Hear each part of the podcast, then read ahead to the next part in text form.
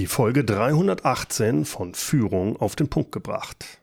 Heute sprechen wir über Tabus, über versteckte Regeln und über Machtspiele in Unternehmen.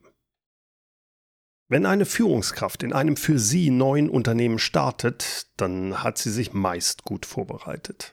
Denn eine gute Führungskraft, die hat sich schließlich ausgiebig über ihren neuen Arbeitgeber erkundigt, sei es auf der Webseite oder über Social Media und Pressemitteilungen. Außerdem hat sie das Unternehmen ja im Bewerbungsgespräch schon kennengelernt.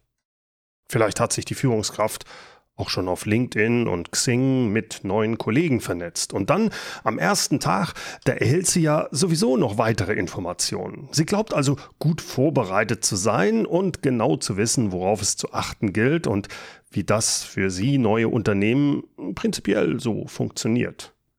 Sie denkt zu wissen, wie der Laden läuft. Wirklich? Na, wenn das mal so wäre. Das Problem ist, mit all diesen Infos kennt sie nur die eine Seite der Medaille, nämlich die offizielle, also Strukturen und Regeln, die in einem Handbuch oder auf einer Webseite stehen.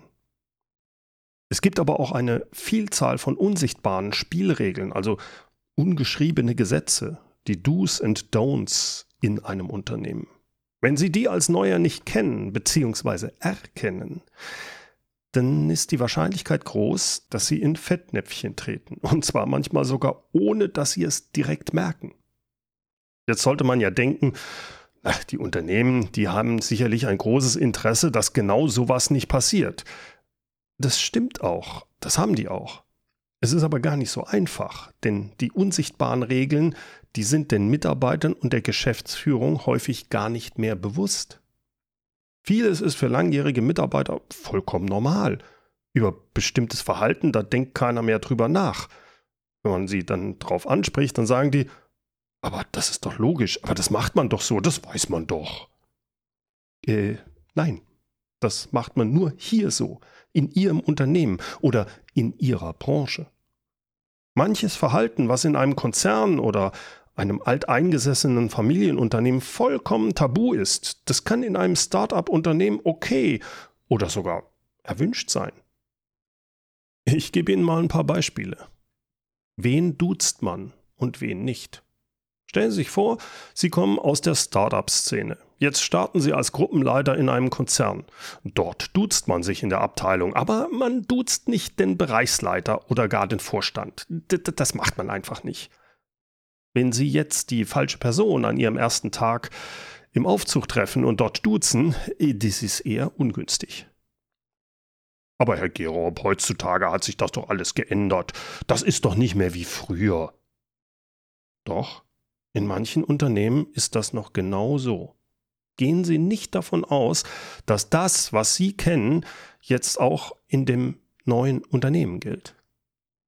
Anderes Beispiel. Sie sind neuer Mitarbeiter und jetzt steht Ihre erste Abteilungsbesprechung an. Es ist Montagmorgen, Viertel vor acht, und Sie sind als Erster im Meetingraum. Sie setzen sich also auf einen der Stühle und warten auf die anderen. Jetzt kann es sein, dass sie sich auf den Stuhl gesetzt haben, auf dem üblicherweise der Abteilungsleiter sitzt. Das wussten sie nicht, weil der Tisch ist kreisrund, keiner der Stühle ist hervorgehoben und äh, ja, sie wissen es einfach nicht besser.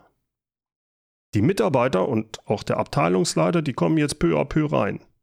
Niemand weist sie darauf hin, aber seien Sie sicher, dass es bemerkt wird. Sie haben, ohne es zu wollen, eine Erwartung nicht erfüllt, nämlich die unausgesprochene Erwartung, sich nicht auf den Stuhl des Chefs zu setzen. Aber das weiß man doch. Nein, weiß man nicht. Sie haben einen Fauxpas begangen. Ist das schlimm? Das Problem ist, das wissen Sie nicht. Es kann sein, dass dieser Abteilungsleiter es ganz einfach mit Humor nimmt und es als belanglos abtut. Es gibt auch keine Sanktion. Es wird aber bemerkt passieren noch weitere solche Fauxpas, dann kann es ganz schnell sein, dass sich die Führung und die Kollegen eine Meinung über den Neuen bilden. Also der ist ja ganz nett, aber der passt nicht zu uns. Äh, der passt nicht hierher. Für jemanden, der in der Probezeit ist, ist das nicht günstig. Wie könnte man das ändern? Naja, diejenigen, die ständig mit neuen Mitarbeitern zu tun haben und auch im Recruiting-Prozess immer involviert sind, also das ist die Personalabteilung, Human Resources oder HR, wenn es also einen Bereich gibt, der am ehesten die ungeschriebenen Gesetze kennen und erkennen sollte, dann ist es doch die Personalabteilung. Dann sind die das. HR könnte die neuen Mitarbeiter auf mögliche Fauxpas ja vorbereiten. HR könnte auch der Geschäftsführung endlich mal die Augen öffnen und die versteckten Regeln im Unternehmen so ein bisschen zur Sprache bringen. Dazu müsste aber die Personalabteilung auch wirklich von der Geschäftsführung gehört werden und bei Ideen und Strategien auf Augenhöhe involviert werden. Das scheint mir aber in vielen Unternehmen leider nicht der Fall zu sein. Häufig hat HR nur eine administrativ unterstützende Funktion. Na, die sollen sich um die Verträge kümmern und neue Mitarbeiter akquirieren und gut ist. Der Personalleiter, der traut sich nicht bei der GL, die von ihm vielleicht erkannten ungeschriebenen Regeln mal anzusprechen oder vielleicht sogar in Frage zu stellen. Das kommt nämlich nicht gut. Dazu passt übrigens das Ergebnis der HR-Studie von Personio. Ein Ergebnis dort ist nämlich, 69 Prozent der C-Level-Führungskräfte sagen, dass die Bedeutung der Personalabteilungen in der Zukunft steigen wird. Aber 50 Prozent geben auch an, dass ihr HR-Team kaum in der Geschäftsstrategie eingebunden ist. Hm. Wenn Sie sich für die Studie interessieren, einfach auf personio.de-hr-studie-2023 gehen. Der Link ist in den Shownotes. Ein kleiner Disclaimer hier. Personio ist Sponsor dieser Podcast-Episode. Personio bietet eine ganzheitliche HR-Plattform an. In 2022, da besuchten mein Mitarbeiter Alex und ich Personios Headquarter in München und dort haben wir uns mal die Software im Detail vorstellen lassen. Und ganz ehrlich, ich war da ziemlich begeistert von. Podcast Folge 288, da habe ich schon mal detaillierter darüber gesprochen. Ich empfehle diese Software von Personio sehr gerne, weil damit alle Prozesse und Bereiche des Personalwesens erfasst und bearbeitet werden. Also vom Recruiting und Onboarding über die digitale Personalakte bis hin zu Zeiterfassung und Lohnabrechnung mit Datev. Alles in einem System und vor allem alles zugeschnitten auf KMUs, nicht auf so bürokratisches Konzernumfeld.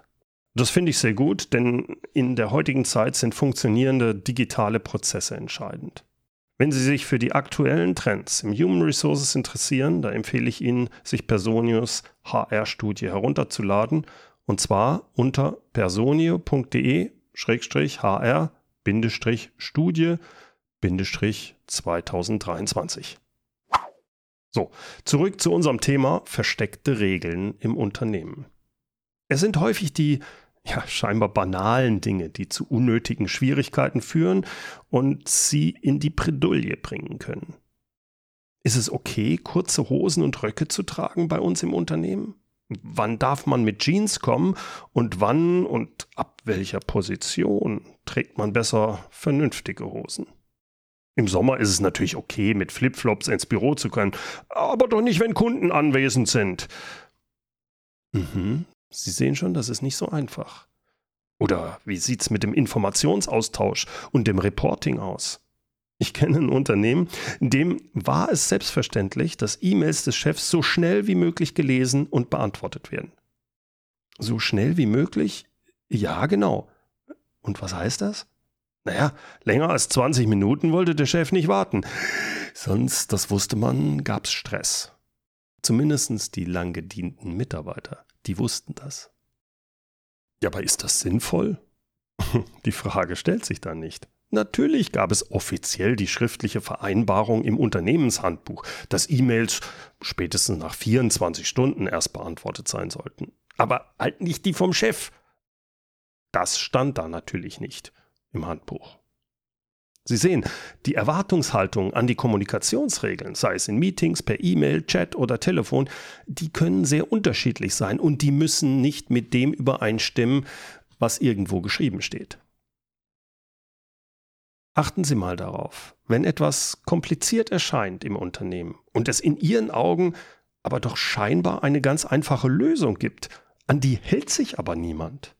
Obwohl diese Lösung vielleicht sogar im Unternehmenshandbuch so geschrieben steht.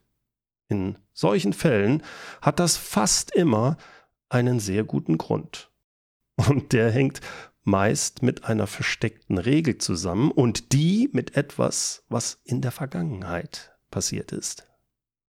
Herr Haubinger, die Präsentation Ihres Investitionsantrags, die können Sie nicht einfach so an die GL schicken. Äh, warum nicht? Das steht doch so im Unternehmenshandbuch. Ja schon, aber vor ein paar Jahren, da gab es mal einen Konflikt zwischen Mitgliedern der GL während einer solchen Präsentation. Und seitdem müssen alle Anträge erstmal im Vier-Augen-Gespräch mit jedem Mitglied der GL vorab besprochen werden. Was? Das ist doch völlig ineffizient. Das dauert ja zig Wochen, bis ich mit jedem von denen ein Einzelgespräch geführt habe.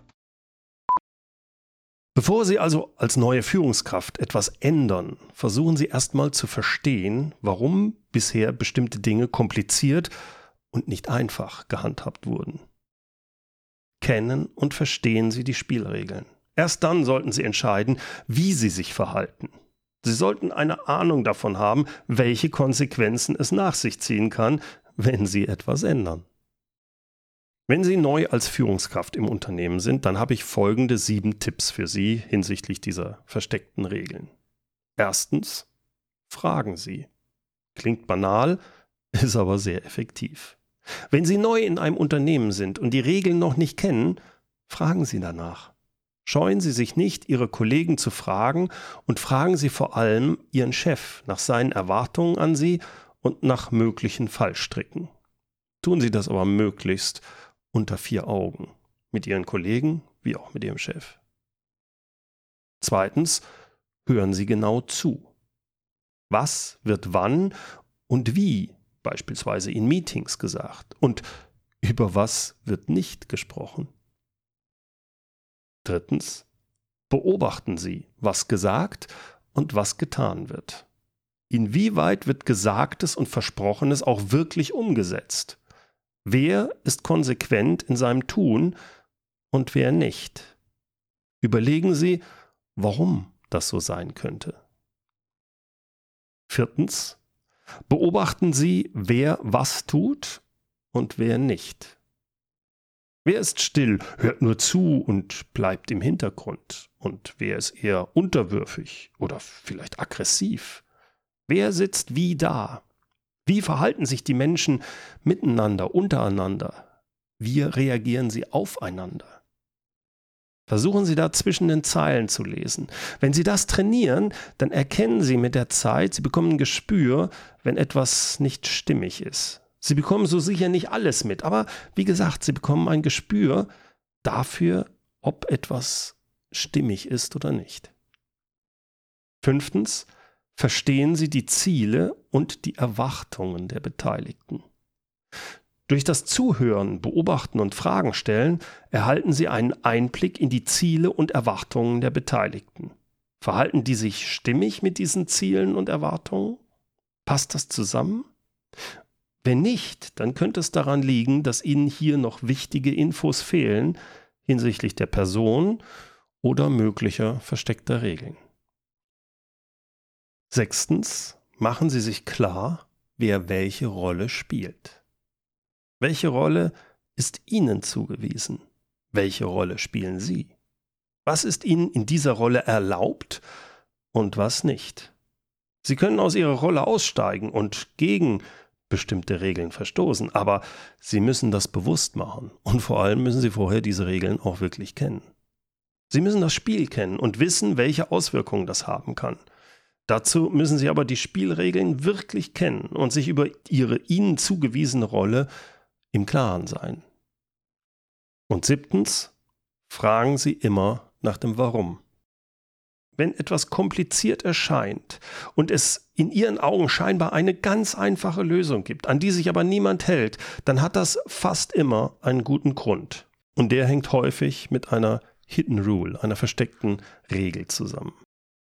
Bevor Sie diese Regel brechen, versuchen Sie zu verstehen, warum es diese Regel gibt. So, das waren meine sieben Tipps. Ich habe aber noch drei Bonustipps für Sie. Die gelten egal in welchem Unternehmen. Dabei handelt es sich um Erwartungen, die an Sie als Führungskraft gestellt werden, die aber nirgends aufgeschrieben sind. Gerade Mitarbeiter, die das erste Mal in eine Führungsrolle kommen, sollten diese Erwartungen erfüllen. Sie sollten diese beherzigen, wenn sie erfolgreich sein wollen. Bonustipp 1. Kommen Sie mit Lösungen, nicht mit Problemen. Natürlich will Ihr Chef informiert werden, wenn ein schwerwiegendes Problem auftritt, aber er will auch, dass Sie Probleme selbstständig lösen oder schon gelöst haben oder zumindest, dass Sie mehrere Lösungsvorschläge unterbreiten, wenn Sie mit dem Problem kommen. Bonustipp 2.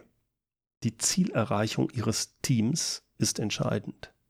Als Führungskraft sind Sie nicht mehr nur für die eigenen Ergebnisse, sondern für die Erreichung der Teamziele verantwortlich. Es geht also nicht mehr nur um den Output, den Sie erbringen, sondern darum, Ihr Team dazu zu bringen, Ziele zu erreichen. Und daran werden Sie gemessen. Und Bonustipp 3. Lassen Sie sich nicht als Betriebsrat aufstellen. Sie müssen sich entscheiden, wem gegenüber Sie loyal sind. Wer sich für den Betriebsrat aufstellen lässt oder sich in der Vergangenheit hat aufstellen lassen, der hat sich entschieden. Entschieden, für die Belegschaft zu kämpfen. Das ist okay, aber die Loyalität einer Führungskraft gilt dem Arbeitgeber, also dem eigenen Chef oder der Geschäftsleitung, nicht der Belegschaft. Sie müssen sich entscheiden, auf welcher Seite Sie stehen. Sie finden das nicht richtig? Tja, so sind aber die Spielregeln. Und wie gesagt, offiziell gibt es diese Regel nicht. Niemand wird Ihnen verbieten, sich als Betriebsrat aufstellen zu lassen. Aber Sie können davon ausgehen, dass, wenn Sie das tun, es empfindliche Konsequenzen für Sie haben wird als Führungskraft. So, das war's für heute. Danke fürs Zuhören. Übrigens, wenn Sie neu in Ihrer Führungsrolle sind, dann ist mein Crashkurs Mitarbeiterführung wahrscheinlich genau das Richtige für Sie.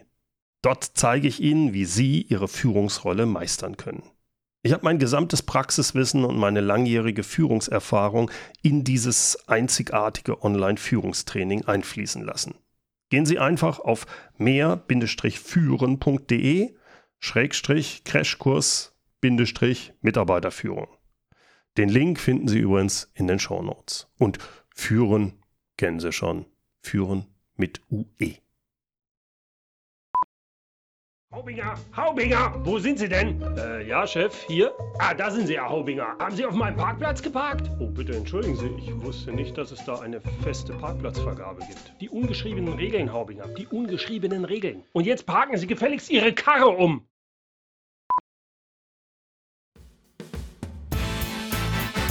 Herzlichen Dank fürs Zuhören. Mein Name ist Bernd Gerob und ich freue mich, wenn Sie demnächst wieder reinhören, wenn es heißt Führung auf den Punkt gebracht. Inspiration, Tipps und Impulse für Führungskräfte, Manager und Unternehmer.